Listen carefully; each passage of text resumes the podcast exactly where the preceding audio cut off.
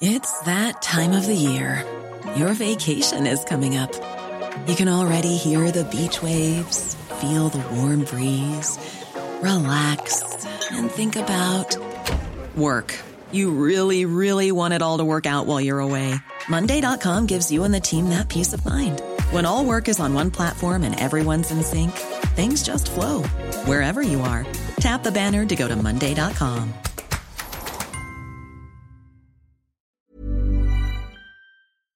Esto es República H, la información más importante con el punto de vista objetivo, claro y dinámico de Blanca Becerril.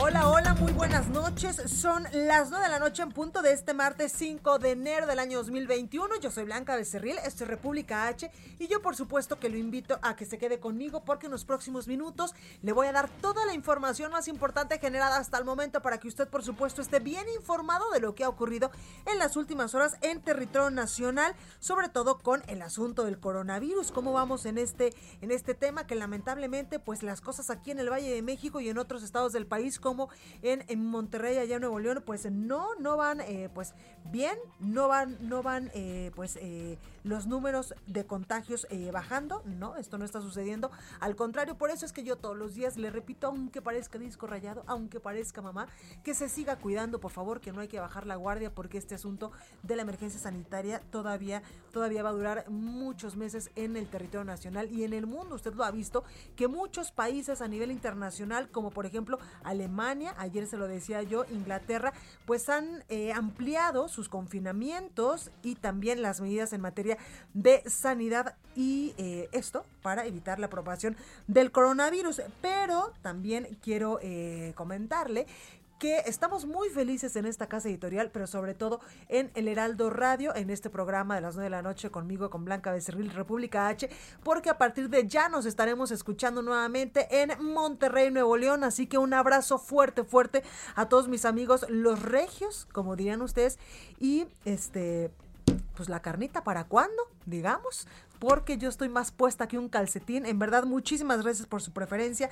Muchísimas gracias a todas las personas que ya nos van a estar escuchando desde eh, pues Monterrey, Nuevo León. Así que, en verdad, de corazón, todos los que hacemos eh, parte, eh, o todos los que formamos parte de este gran equipo, por supuesto, a Orlando Oliveros, a mi productor, amigo, y también a mi otro productor y redactor, la mente maestra de todo este programa, Yosimar Estrada, al operador también, por supuesto, que hoy nos acompaña.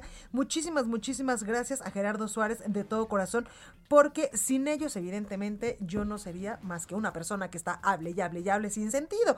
Así que muchísimas gracias porque ya nos vamos a estar escuchando desde el 90.1 de FM allá en Monterrey, Nuevo León, por supuesto, aquí por el 98.5 de FM en la Ciudad de México y en esta zona metropolitana. Yo soy Blanca Becerril, esto es República H, por supuesto que yo le invito a que se quede conmigo. Otra cosa que tengo que eh, pues decirle, que me gustaría informarle, es que el Heraldo de México se posiciona como el tercer medio de comunicación más leído en México, gracias también a usted por su preferencia y, por supuesto, a los más de 23 millones de usuarios que nos visitan todos los días.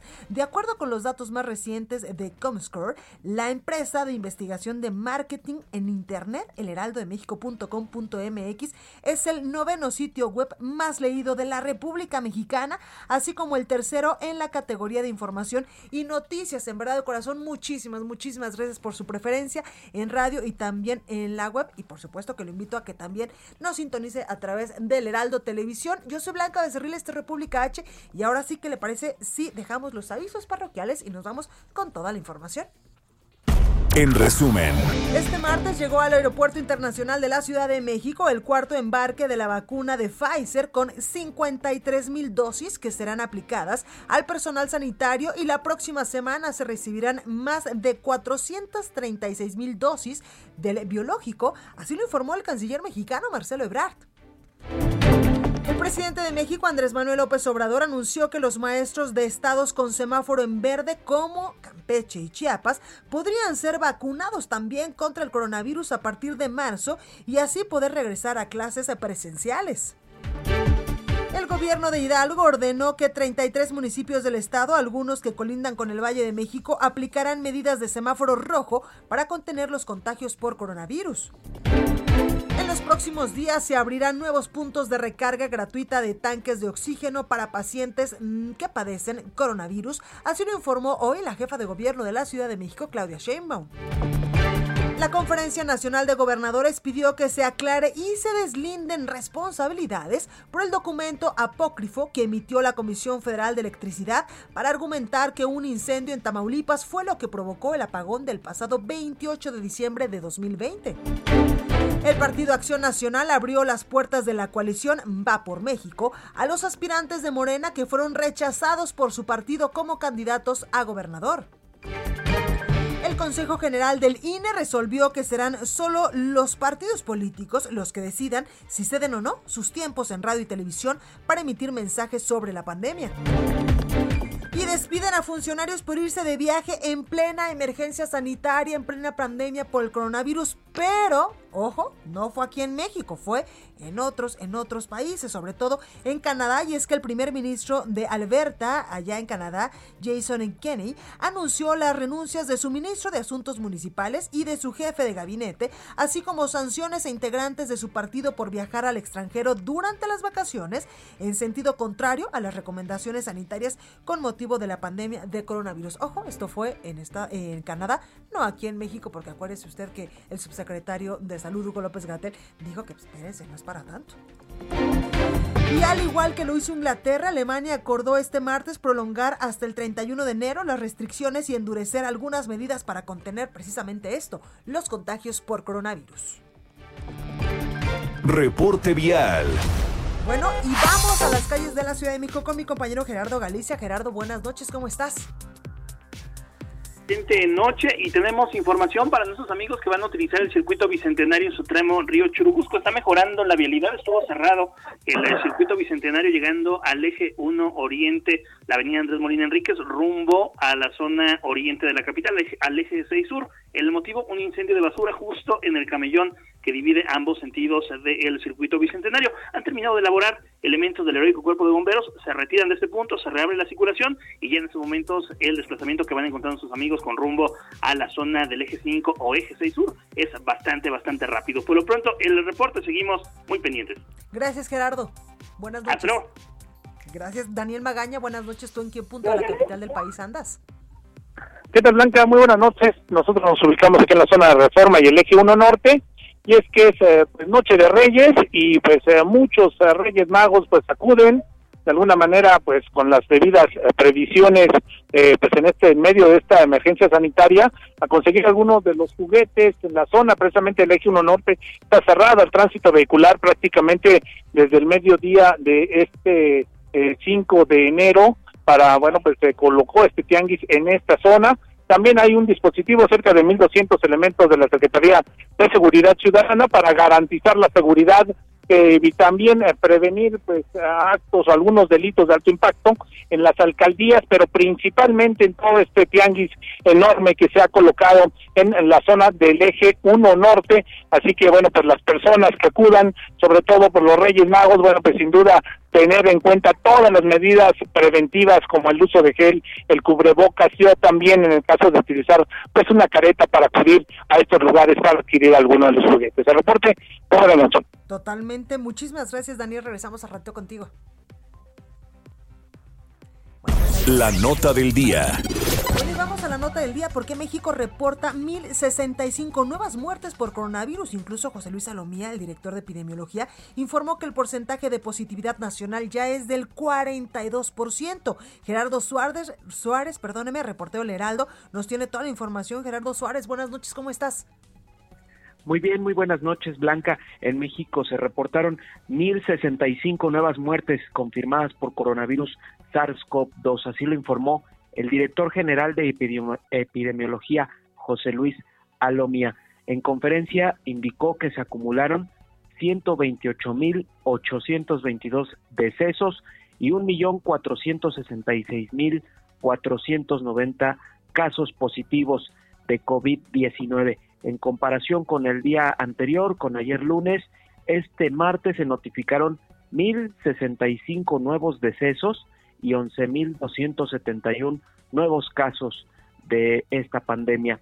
En cuanto a los fallecimientos, la cifra de hoy es superior a los 1.052 que se reportaron el pasado 30 de diciembre y al máximo reportado en un día que fue de 1.092 fallecimientos en junio pasado. Sobre las estimaciones de la epidemia, José Luis Salomía indicó que ya habría 1.650.000 casos acumulados de COVID-19. Blanca, también quiero aprovechar para comentarte que en esta conferencia el subsecretario de Salud, Hugo López Gatel, mencionó que hasta el momento se han aplicado 48.232 dosis de la vacuna de Pfizer contra el COVID-19, estas dosis que se han aplicado a personal de salud en primera línea de batalla contra el coronavirus. En particular, este martes fueron 4.057 las vacunas que se aplicaron a personal de salud.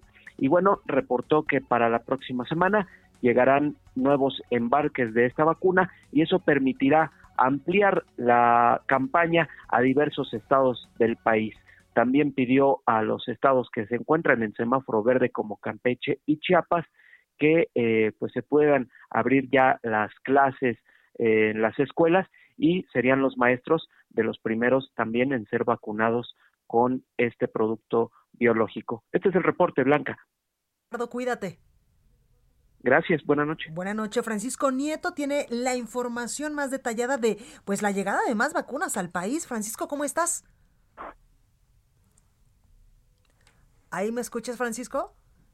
Me parece que tuvimos un pequeño problema en la comunicación con mi compañero Francisco Nieto, quien sigue pues muy de cerca las actividades del gobierno federal, sobre todo del presidente Andrés Manuel López Obrador. Y es que yo le decía que este martes llegó al Aeropuerto Internacional de la Ciudad de México el cuarto embarque de la vacuna de Pfizer con 53 mil dosis que serán pues aplicadas al personal sanitario y la próxima semana se tiene pues previsto otro embarque. Francisco, buenas noches, ¿cómo estás? Blanca, ¿qué tal? Muy buenas noches. Pues sí, efectivamente, hoy llegó el cuarto embarque de las vacunas de Pfizer. Llegaron en por dos partes, llegaron al aeropuerto de Monterrey, también llegaron al aeropuerto de la Ciudad de México. Se trata además de, eh, pues ya lo dijiste, más de 50 mil dosis de esta vacuna. Eh, eh, se van a repartir de la siguiente manera, 1.755 dosis serán distribuidas en Coahuila, ya están en en Saltillo y 44.850 se quedarán en la Ciudad de México. Es importante decir que el próximo 11 de enero eh, pues salen para México 436 mil dosis, las cuales se comenzarán a distribuir en todo el país.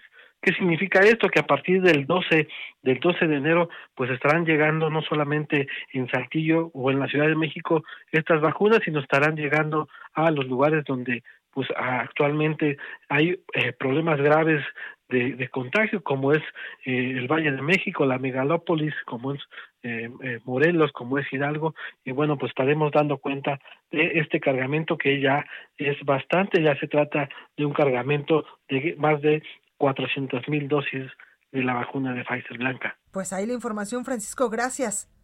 Buenas noches. Buenas noches. Bueno, y ahora vamos hasta Monterrey, Nuevo León con mi compañera Dani García, porque mañana llegarán cuatro mil vacunas más a Nuevo León. Mi Dani, ¿cómo estás? Buenas noches. Muy buenas noches, Blanca. Te saludo con muchísimo gusto desde Monterrey. Y pues así es, hoy en la mañana el Estado recibió un cargamento de 8.755 dosis de la vacuna de Pfizer. Sin embargo, pues estas fueron enviadas al estado vecino de Coahuila para ser aplicadas allá al personal médico.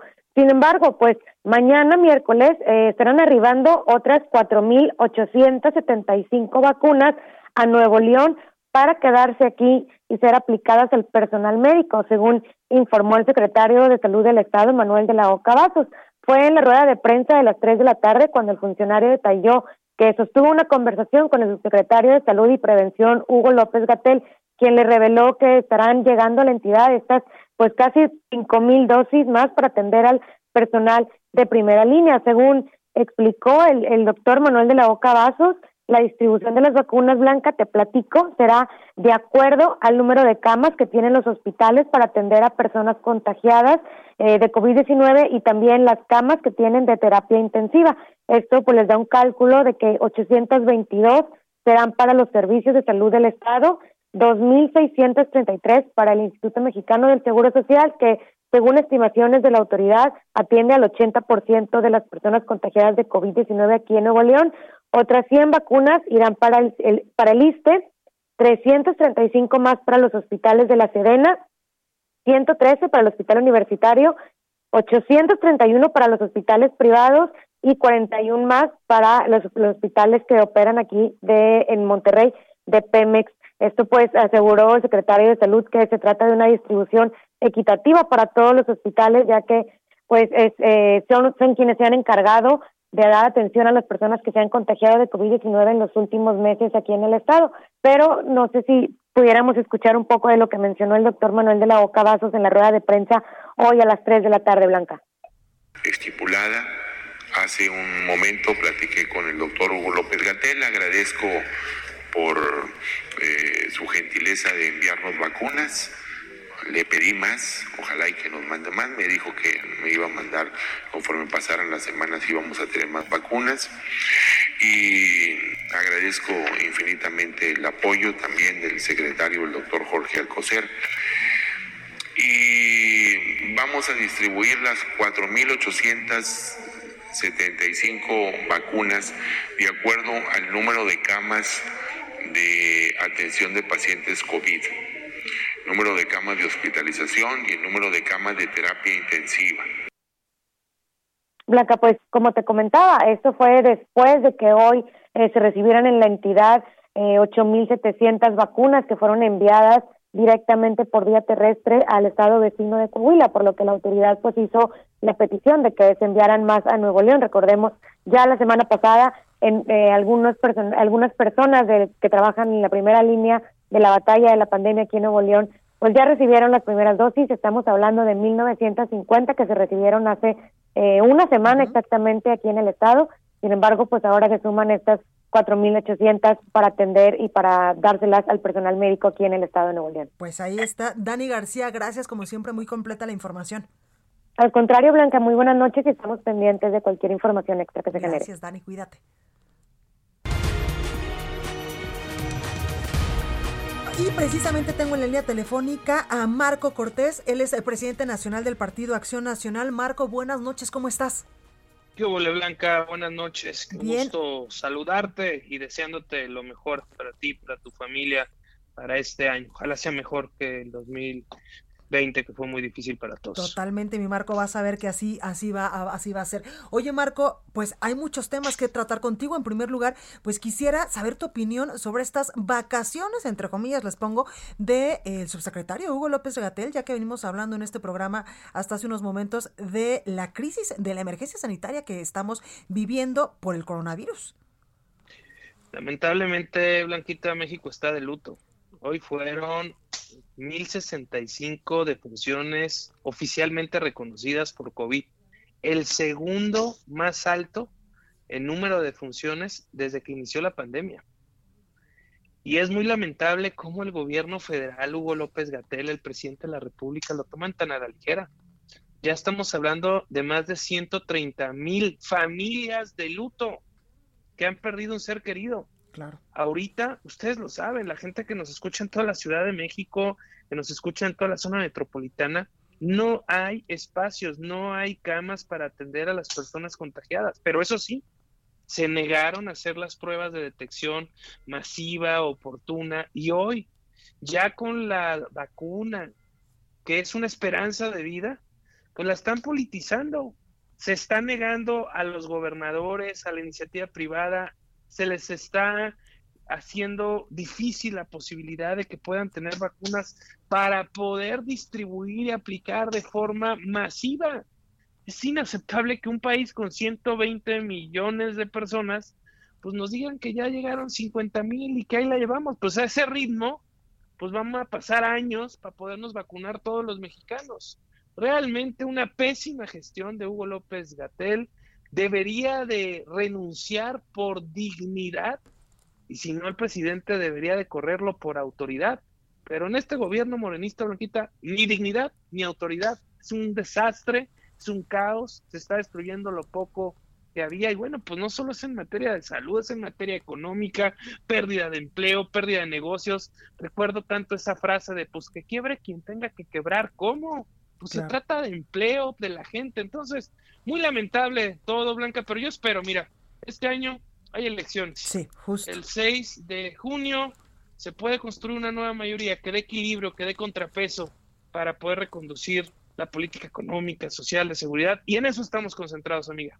Oye, Marco, precisamente ya que tocas este tema, quiero preguntarte, el Partido de Acción Nacional pues abrió las puertas, es real, de esta coalición Va por México a todos aquellos aspirantes de Morena que fueron literalmente rechazados por su partido para, la, para alguna gubernatura de las 15 que estarán en juego en el 2021. Mira, quiero hacer varias precisiones. Primero, Morena ha presentado de candidatos a los impresentables. O sea, a gente que dices, caray, ¿cómo se atreven? Así como Manuel Bartlett está en la Comisión Federal de Electricidad con todo su historial de lo peor del PRI, de haber generado el fraude en 1988, está presentando realmente a candidatos que dan pena. Y es el caso de cada entidad. Te hablo de mi estado, Michoacán, un líder de profesores de la CENTE, de esos que toman carreteras, que quemó él, siendo líder del sindicato, la puerta de Palacio Nacional, que rapó a una maestra en público como una reprimenda. O sea, no puede ser. Es realmente vergonzoso las candidaturas que están postulando en Morena y en sus partidos aliados, como es el caso de San Luis Potosí, donde literalmente están proponiendo a un delincuente que tiene fotografías con metralletas, armas largas de uso exclusivo del ejército, de mala fama, y que pues lo postula el verde, pues que es partido aliado de Morena. Bueno, todo esto es lo que provoca que, en Acción Nacional tomemos medidas extraordinarias. Y digamos, a ver, en Acción Nacional caben todos los mexicanos que vean que las cosas van muy mal, todos aquellos hombres y mujeres de bien que quieran sumar, que quieran contribuir, que realmente coincidan con nosotros que esto debe dar un golpe de timón, que no pueden seguir las cosas así. Y eso no significa postulaciones, significa generar coincidencias y sumas de esfuerzos, Blanca. Totalmente, totalmente, Marco. Y es que, pues, hemos visto a lo largo de estos últimos días que muchos aspirantes eh, a alguna gubernatura, algún puesto de elección popular por Morena, que estaban incluso bien posicionados en sus estados, pues literalmente que en Morena les dijeron no, Tal es el caso también, por ejemplo, de, de, San Luis Potosí, tú lo decías, de Michoacán, de Guerrero, de eh, pues otros estados de la República. De Chihuahua, por ejemplo, también. Pérez Cuellar, que era el mejor posicionado, pues resulta que tampoco fue el candidato, y así podemos ver que el dedazo priista de aquellas épocas salinistas de Echeverría, pues hoy lo vemos en la nueva era morenista de López Obrador, pues que es el que quiere mi dedito y es el que ponen de candidato. Y no al mejor. bueno, pues a, los más impresentables, que es lo peor. A gente de verdad con muy, muy mala fama pública, con señalamientos muy serios de corrupción, pero bueno, pues eso pareciera que es la característica. No se ocupa capacidad, se ocupa, dicen por ahí, lealtad a ciegas. Totalmente. Oye, Marco, entonces, pues los brazos abiertos del PAN a todos aquellos que quieran sumar, no importa del partido que vengan. El deseo de construir, el deseo de generar conciencia de, la necesidad de que esto cambie, de que esto se corrija. Y no quiere decir regresar a los vicios del pasado a las mañas y a todo lo que la gente está cansada también y con justa razón. Totalmente. quiere decir corregir todo aquello que estaba mal, reconocerlo, pero también decir que esto no puede seguir como está, porque se está destruyendo aquello que con esfuerzo de muchos años y mucha gente se consolidó para el país y hoy eso también se está poniendo en riesgo. Que incluso, Marco, yo he podido ver que en el Partido Acción Nacional, en muchos estados de la República, están haciendo incluso pues estas eh, elecciones internas y estas votaciones internas para sacar al mejor candidato, evidentemente desde la militancia. El PAN cree en la democracia y es una tradición, una historia de acción nacional y precisamente, como bien dices, Blanquita, este fin de semana tengo dos procesos internos muy importantes uno en el estado de San Luis Potosí y otro en el estado de Nuevo León, en donde será electo aquel que sea nuestro abanderado para la gubernatura, en proceso interno. Y es cuando realmente eres demócrata o no eres demócrata. Y lo que estamos viendo en el gobierno, pues es una total anarquía, donde todo pues, lo decide un solo hombre. Pues ahí lo tenemos. Y recuerda algo, Blanquita, el poder absoluto corrompe absolutamente. Y por eso México, como todas las democracias, requieren equilibrios, requieren contrapeso y es en eso en lo que estamos concentrados para que la próxima Cámara de Diputados, que será electa el 6 de junio, tener esa posibilidad y esa gran noticia para todos, todos los mexicanos. Pues ahí lo tenemos, Marco Cortés, presidente nacional del Partido Acción Nacional del PAN. Muchas gracias por esta comunicación. Cuídate mucho y feliz Tú también, Blanca, cuídate mucho, por favor. Un fuerte abrazo con mis mejores deseos. Igualmente, mucha suerte. Bueno, yo soy Blanca Becerril, esto es República H. No se vaya, que yo vuelvo con más información. Continúa escuchando a Blanca Becerril con la información más importante de la República en República H. Regresamos. Estamos de regreso con la información más importante de la República en República H con Blanca Becerril, transmitiendo en Heraldo Radio. En resumen, México tiene esta noche 68.767 casos confirmados de coronavirus que se han acumulado ya 1.466.490 casos confirmados y 128.822 personas lamentablemente han fallecido. El Instituto Mexicano del Seguro Social solo tiene dos camas en la Ciudad de México de atención general para pacientes con coronavirus. Según el más reciente informe, la ciudad cuenta con 998 camas de hospitalización y 316 de intubación. Los gobernadores de la Alianza Federalista exigieron que el Plan Nacional de Vacunación contra el coronavirus debe de integrar a todos los actores, tanto públicos como privados. La jefa de gobierno de la Ciudad de México, Claudia Sheinbaum, aseguró que el amparo que otorgó un juez federal al exdirector del Instituto de Vivienda, Raimundo Collins, no es para evitar su detención, pues lo que solicita es que se realicen una serie de audiencias previas antes de la orden de aprehensión. Y las compras por el Día de Reyes caerán en un 50% en comparación con el año 2020, que representaron una derrama económica de 8.700 millones, 8.070 millones de pesos. La proyección es de la Confederación de Cámaras Nacionales de Comercio, Servicios y Turismo, quien sostuvo que la contingencia sanitaria y las restricciones de algunas entidades, así como la cuesta de enero, influyen en las compras de este 2021. Bueno, y vamos a más información. ¿Por qué aumentaron las fiestas durante el semáforo naranja aquí en la Ciudad de México? Por ello, pues en estos momentos estamos en semáforo rojo. El reporte completo lo tiene mi compañero Carlos Navarro. Carlos, buenas noches, ¿cómo estás? Buenas noches, Blanca. Te saludo con gusto a ti al auditorio y te deseo un excelente 2021 en lo que viene. Igualmente. Y comentarte que en la Ciudad de México las fiestas y reuniones aumentaron durante la fase naranja el semáforo epidemiológico, a pesar de las condiciones que vive la entidad por la COVID-19. Así lo señaló la jefa de gobierno Claudia Sheinbaum, quien reconoció el relajamiento por parte de la ciudadanía. Escuchemos. Pues hubo un periodo del semáforo naranja en donde hubo eh, un importante crecimiento en el número de reuniones familiares, fiestas, etcétera. Eh, pues cierta, eh, digamos, se perdió un poco por parte de la ciudadanía de todos, no, no es de nada en particular la disciplina por razones inclusive naturales de tanto tiempo que ha durado la pandemia, no es algo que solo ocurrió en la ciudad, sino en otros estados de la República y también en otras ciudades del mundo.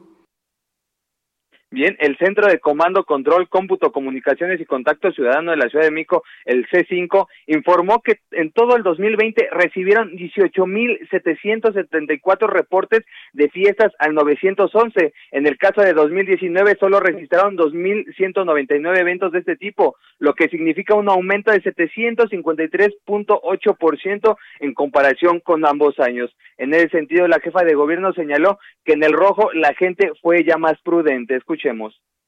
Puedo decir es que a partir del llamado del semáforo rojo sí tuvimos eh, solicitudes o denuncias en el 911 de fiestas, pero realmente disminuyó muchísimo el número de fiestas, tanto en espacio público como privadas, eh, con relación a lo que normalmente se realiza de Navidad, Año Nuevo, eh, y esperamos que sea lo mismo hoy en el caso de Reyes. Para poner en contexto a nuestros radioescuchas, todos los días al 911 en la Ciudad de México durante 2020 se le reportaron 51 fiestas cada día en la Ciudad de México. Son más de 18 mil fiestas que se reportaron al 911 y si incluimos las que, que no eh, simplemente no lograron reportar los vecinos, pues ahora por eso estamos en las condiciones que estamos en la Ciudad de México Blanca. Totalmente. Muchísimas gracias por esta información, como siempre, Carlos. Hasta luego, buenas noches. Hasta luego. Bueno, y vámonos rápidamente hasta el otro lado de la frontera con mi compañero Juan Guevara, periodista de Now Media allá en Estados Unidos. Juan, buenas noches, ¿cómo estás? Pues guapísimo. ¿Tú cómo estás? Buenísimo. Oye, seguro hoy no duermes tampoco como el día de la elección, ¿verdad? Por lo que está pasando en Georgia. Fíjate que, fíjate que ah, te voy a dar los últimos resultados calientitos. Eh, en este momento, el 51% de los votos están para los republicanos, el 48.9 para los demócratas. Entonces, ahí te va, fíjate, déjame platicarte rápido como para poder poner un, en contexto todo esto. Sí, para nuestra audiencia en México tiene que entender que el estado de Georgia es muy importante porque va a definir la mayoría del Senado. ¿sí? Eh, si el Senado se vuelve demócrata, las eh, Joe Biden va a tener una agenda literalmente diferente a la que tiene que tener si el Senado continúa siendo republicano. Joe Biden quiere y quiere una agenda muy progresista, una agenda que incluya cambios al proceso de inmigración, una agenda que incluya más estímulos para la economía, una agenda que le corte los impuestos y que revierta muchas de las cosas que Donald Trump hizo durante estos cuatro años, que enriquecieron a los ricos y afectaron a la gente media y pobre. Entonces, eh, si él tiene mayoría demócrata, es muy fácil que él pueda sacar este tipo de reformas o este tipo de agenda eh, de una manera sencilla porque ya tiene el Congreso que es demócrata. Si el Congreso sigue siendo republicano, va a tener a Mitch McConnell eh, como, pues ya sabes, ¿no? Con todo de que fue, es ilegítima la elección, es complicada, etcétera, y le van a hacer la vida de cuadrito y medio a Joe Biden. Ahora, nuestra audiencia en México nos puede preguntar, y bueno, ¿y eso a mí qué, no? Bueno, le voy a decir a usted, querido Radio Escucha, que tiene mucho que ver lo que sucede en Georgia con su bolsillo. Y le voy a explicar por qué. Uno, si se mantiene una agenda republicana, el, el, el, nivel de divisas que recibe México, el nivel de apoyo, el nivel de cooperación, el tema en la frontera, eh, todo ese tipo de cosas, pues va a ser diferente que si tienes a un presidente que está apoyando a los inmigrantes, que mandan remesas a México, que además ya vimos el día de ayer en los noticieros de nosotros en México que las remesas han subido de una manera considerable, que son mucho más que los impuestos, que, en, cuestiones de, eh, no los impuestos, en cuestiones de turismo, hay más ingreso por remesa que por turismo en México. Entonces, si tú apoyas a los inmigrantes, los inmigrantes pueden mandar más dinero a México, que es el ingreso número uno en este momento del país.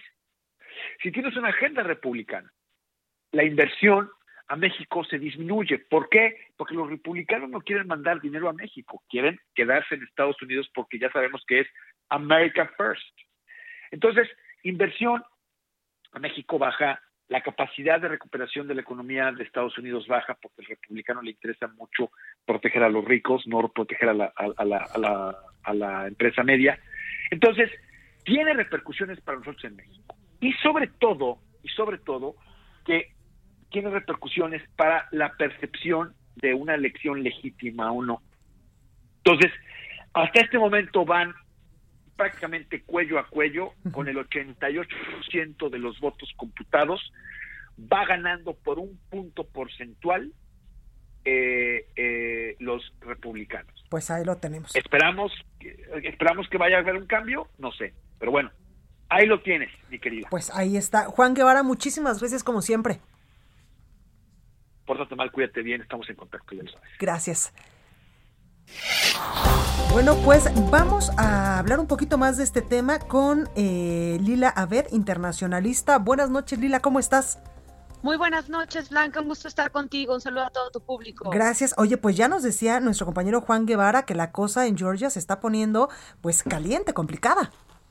Muy complicada. Este, en estos momentos llevan una ventaja ligera según CNN. Ambos candidatos republicanos se están perfilando y se están acercando este, los candidatos demócratas. De ganar los dos escaños en el Senado, los demócratas, pues sería la primera vez en una década blanca que los demócratas tendrían mayoría tanto en, la, en el Senado como en la Cámara de Representantes y contar con la presidencia eh, de Estados Unidos. Entonces sería un gran triunfo para el Partido Demócrata, evidentemente para el presidente electo Joe Biden, que tener control del Congreso le va a facilitar implementar e impulsar su agenda para los próximos dos años, este, al igual que va a contar con el apoyo para llevar a cabo las confirmaciones de su gabinete, al igual de jueces federales y embajadores. Entonces creo que sería un gran triunfo para los demócratas y pues de no ser así, van a tener a un Congreso eh, con una mayoría republicana en el Senado, la mayoría demócrata en la Cámara Baja y pues espera que sea un Congreso dividido, este, en el cual pues puede haber una parálisis legislativa, Blanca. Claro. Oye, Lila, lo que vimos durante todo el día o gran parte de este día, sobre todo en medios internacionales, es la, pues, el dicho de, Donald Trump, donde pues parecía que se burlaba, donde pues incluso le decía que si Mike Pence no descarrilaba o no, pues bloqueaba eh, la victoria de, de Biden allá en Georgia, pues no lo iba a querer tanto, no lo iba a apreciar tanto. Sí, lo que pasa es que el presidente Donald Trump no entiende muy bien el papel que juega el vicepresidente Mike Pence en la sesión en conjunto del Congreso el día de mañana. En realidad, el, el rol de, Mike Pence es de conducir eh, el conteo oficial de los resultados eh, en el colegio electoral. Él no tiene el poder unilateral para presentar una objeción. Eso se requiere eh, de por, por medio de un apoyo de un senador y un representante que se tiene que firmar y hacer la objeción por escrito y para que esa objeción prospere necesita contar con una mayoría simple en ambas cámaras para que pueda anular los votos eh, de ese estado que presenta la objeción en el colegio electoral. Entonces, Mike Pence en realidad no tiene la facultad para tumbar o anular los votos en el colegio electoral. Eso se lleva a cabo por esta moción que se llama una objeción y tiene que estar apoyada por un senador y un representante. Claro. Lila, entonces, eh, para entender un poco más lo, lo, que tú muy acertadamente nos estás diciendo, el tema aquí eh, con la votación en Georgia es solamente los escaños o, sí, los escaños en, eh, pues en uno de los congresos allá en Estados Unidos. Exactamente, son dos escaños al Senado de Estados Unidos. Si los demócratas ganan ambos, quedan con 50-50 en el Senado, tienen el voto de desempate a partir del 20 de enero, que es cuando Kamala Harris y el vicepresidente y el presidente electo Joe Biden toman protesta en la inauguración presidencial. A partir del 20 de enero es cuando entonces contarían con el voto de desempate de Harris, pero de no ser así, pues con que gane una de las dos senadurías en el estado de Georgia, los republicanos mantienen el control del Senado de Estados Unidos y es aquí donde tendrían que trabajar los demócratas pues muy de la mano con el líder mayoritario Mitch McConnell, al igual que con varios republicanos moderados, para tratar de impulsar su agenda en los próximos años. Claro. Oye, eh, también quiero preguntarte, Lila, tú que tienes pues mucho el pulso de lo que está pasando allá en Estados Unidos, ¿por qué esta cerrazón, este aferramiento de Donald Trump a, hasta el último momento, cuando le faltan casi 15 días para dejar eh, pues la presidencia de Estados Unidos, de querer echar abajo la victoria de Joe Biden?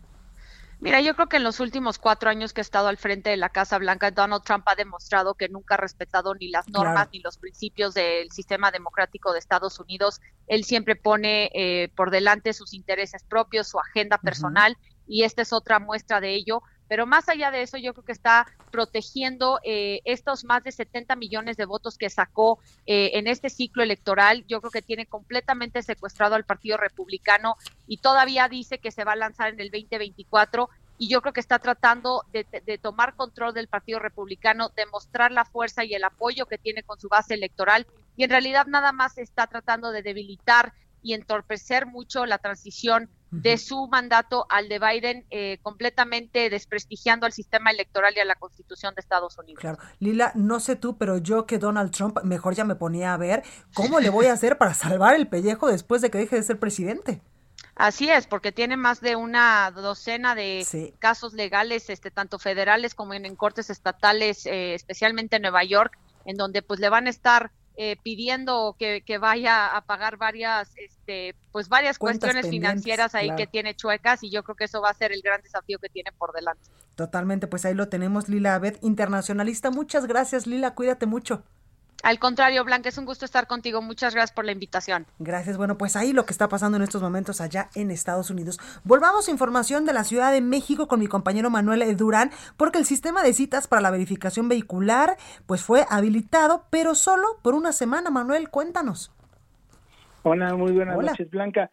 En efecto, eh, después, en los primeros días de, del año, los, el sistema de citas para verificación estaba inservible, no, no había forma de sacar una cita y tras esta suspensión durante los primeros días del año, este sistema de citas de verificación vehicular fue habilitado, pero solo por una semana.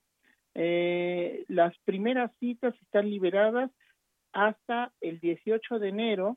En la víspera, eh, en el portal del Heraldo de México, dimos a conocer que la plataforma estaba suspendida y que los 61 verificentros no tenían eh, citas libres, pero para la mañana de este martes el portal ya contaba con 91 123 espacios para vehículos a gasolina y casi siete mil para vehículos a diésel y si se consulta la página del Heraldo de México eh, podemos eh, activar el portal donde se pueden activar estas citas pero solamente va a ser para la semana que comprende del 18 al 23 de enero.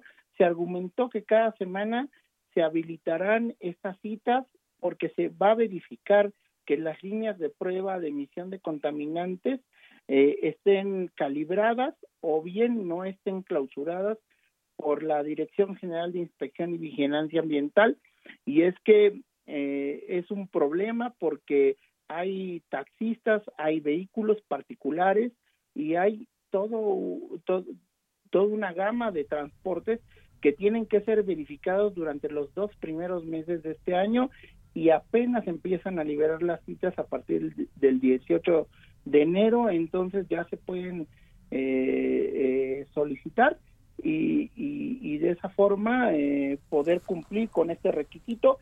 Se tiene que tener la, el refrendo de, de tenencia o la tenencia pagada y también la tarjeta de circulación vigente blanca. Pues ahí la información, Manuel, gracias. Hasta luego. Hasta luego. Bueno, pues vamos ahora con mi compañero Abraham Arreola para que nos dé el dato curioso de esta semana. Adelante, Abraham. Curiosa CDMX con Abraham Arreola. Una forma divertida para conocer, explorar y disfrutar de la Ciudad de México.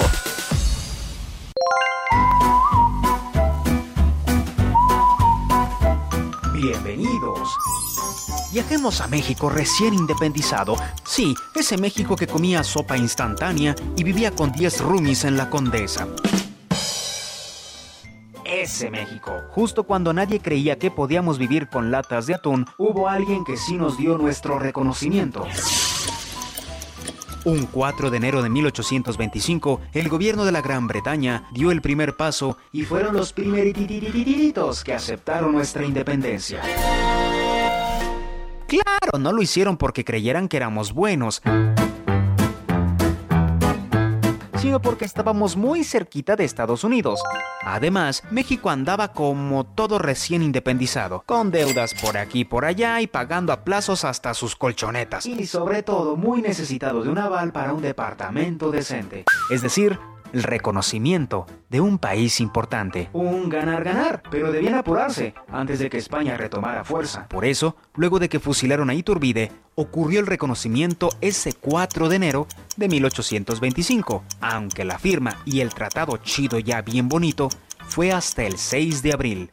Y desde entonces disfrutamos la ventaja de ser los vecinos del país de las hamburguesas con malteada. Ay, gracias vecino.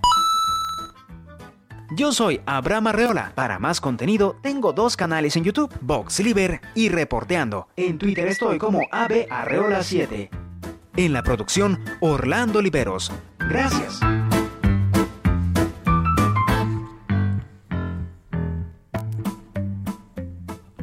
Reporte vial. Bueno, pues antes de irnos vamos a recorrer las calles de la Ciudad de México con mi compañero Gerardo Galicia. Gerardo, buenas noches. ¿A dónde andas? Vigilia Blanca, excelente noche. Nos movimos a la zona oriente de la capital. Hemos recorrido ya el eje 6 sur y hemos encontrado un avance cada vez más favorable. Si dejan atrás la zona del circuito bicentenario, el eje 3 oriente y se dirigen al periférico, ya pueden alcanzar velocidades cercanas a los 40 o 50 kilómetros por hora. De momento, el punto más conflictivo, su cruce con Javier Rojo Gómez. Y para nuestros amigos que van a utilizar Rojo Gómez el desplazamiento también cada vez más rápido entre eje 6 y 5 sur. Únicamente hay que manejar con, eh, con precaución por el cruce constante de algunas personas. Por lo pronto, el reporte seguimos muy pendientes. Muchas gracias, Gerardo. Te escuchamos mañana. Con todo gusto, excelente noche. Gracias, Daniel Magaña. Buenas noches. ¿Tú dónde andas? ¿Qué tal, Blanca? Muy buenas noches. En este momento nos ubican aquí en la calzada San Antonio Abad y la zona de Tlaxcuaque. Para las personas que abandonan la zona centro, bueno, pues han mejorado las condiciones viales al no ser pues prácticamente una zona pues comercial a esta hora, pues todo este perímetro ya con un avance favorable para trasladarse hacia la zona del viaducto, también las personas que se incorporan hacia la zona de la calle Isabela Católica a través de Lorenzo Boturini podrán incorporarse sin complicación. Únicamente pues les sugiero pues sobre todo de respetar la luz roja del semáforo sobre esta zona para evitar algún incidente aquí en la zona centro de la ciudad. El reporte, muy buena noche. Pues ahí lo tenemos, Daniel, gracias. Gracias. Bueno, pues ahí, ahí la información. Oiga, y otra cosa que es evidentemente información amable, una cría de pingüino gento nació unos días antes de Navidad aquí, aquí en la Ciudad de México, en el acuario en Bursa, después de un proceso reproductivo conducido por expertos. La diminuta ave marina eclosionó de un huevo colocado por su madre Mari y Beto, una pareja de pingüinos bien avenida, cuando la hembra aceptó el cortejo. Con lámparas eh, formamos los fotoperiodos, dice eh, Patricia, una de las seis especialistas en cuidar todos los días a la familia de pingüinos del acuario, del acuario en Bursa, aquí en la Ciudad de México, sin duda, pues es una buena noticia, una buena noticia de Navidad que se logra, eh, logra un acuario en México, el primer pingüino gento en nuestro, en nuestro, en nuestro país. Oiga, yo le decía al inicio de este espacio informativo que pues estamos muy contentos aquí en República H, porque a partir de hoy, pues ya nos escuchamos en Monterrey, Nuevo León, por el 90.1 de FM. Así que, pues, a partir de ya le estaremos dando también información, regia información de lo que acontece allá en Monterrey, para que, pues, también, eh, pues, eh, podamos tener podamos tener más, más eh, información de este estado de la República y por supuesto también de la capital eh, del país. Le estaremos dando información. Incluso pues vamos a ver si les encontramos y si eh, pues podemos tener algún reporte vial de lo que pasa en las principales avenidas allá en Monterrey para que también usted sepa por dónde sí y por dónde no transitar. en Nuevo León. Oiga, vamos a la nota amable de este, de este martes. Yo regreso con más, no se vaya con la nota amable de hoy, y es que por segundo año consecutivo, los perritos del Centro de Transferencia Canina del Metro de la Ciudad de México son mensajeros de las cartas de los menores para los Reyes Magos. El 24 de diciembre hicieron lo mismo para las peticiones a Santa Claus. Uno de los propósitos es evitar se usen globos que perjudican al medio ambiente, pero ahora con la pandemia también se busca mantener la sana distancia y que los niños hagan sus peticiones sin necesidad de salir de casa. Además, aprovechan para promover su campaña No compres, adopta, pues el centro brinda refugio temporal a 24 canes rescatados de zonas de riesgos en instalaciones del metro y que esperan un hogar. Los niños pueden enviar sus cartas de deseos de manera virtual al correo electrónico santa y los reyes en el metro gmail.com. Los pequeños reciben un correo de confirmación con la foto del can que los atenderá. Bueno, pues precisamente Precisamente hoy que es Día de los Reyes, la Secretaría de Seguridad Ciudadana de la Ciudad de México desplegó a 1.200 policías con motivo del Día de Reyes 2021, esto para reforzar las acciones de prevención, seguridad y vigilancia en las 16 alcaldías, a fin, por supuesto, de inhibir delitos de alto impacto y con el propósito de invitar a las personas a no asistir a lugares concurridos para evitar, por supuesto, contagios de coronavirus. Y es que precisamente nosotros le decíamos hace unos momentitos con nuestros compañeros del reporte vial que la Ciudad de México registra aglomeraciones en distintos puntos, pues por la compra del último momento previo a los Reyes Magos. Cámaras incluso del C5 reportaron gran concentración de personas sobre eje 1 norte a la altura de Paseo de la Reforma. También había en la calle San Pablo donde pues también percibieron aglomeraciones por la compra de bicicletas, en Iztapalapa, por supuesto, en eh, Tepito y en otros puntos de la capital del país. Incluso ayer se acuerda que la jefa de gobierno de la Ciudad de México, Claudia Sheinbaum, pues hacía un llamado a la ciudadanía para evitar las compras de reyes y retrasar la entrega de los regalos. Sin embargo, pues algunos capitalinos hicieron caso omiso a esta recomendación Es importante decir que no hay que bajar la guardia, que hay que seguirnos cuidando. Lamentablemente el número de fallecidos, el número de personas que se han contagiado de coronavirus eh, en territorio nacional sigue en aumento. Esto no baja, así que por favor hay que cuidarnos. Entiendo que pues ya se está vacunando un sector de la población, pero esto solamente es eh, pues una ayudadita para no eh, pues enfermarnos de este virus, pero no la solución absoluta. Así que por favor a seguirnos cuidando. Que tenga un muy buen día de Reyes con todas las precauciones. Yo soy Blanca Becerril, lo espero el día de mañana. Esto fue República H, la información más importante de lo que pasa en el interior de la República, con el punto de vista objetivo, claro y dinámico de Blanca Becerril. Continúa escuchando Heraldo Radio, donde la H suena y ahora también se escucha. Una estación de Heraldo Media Group.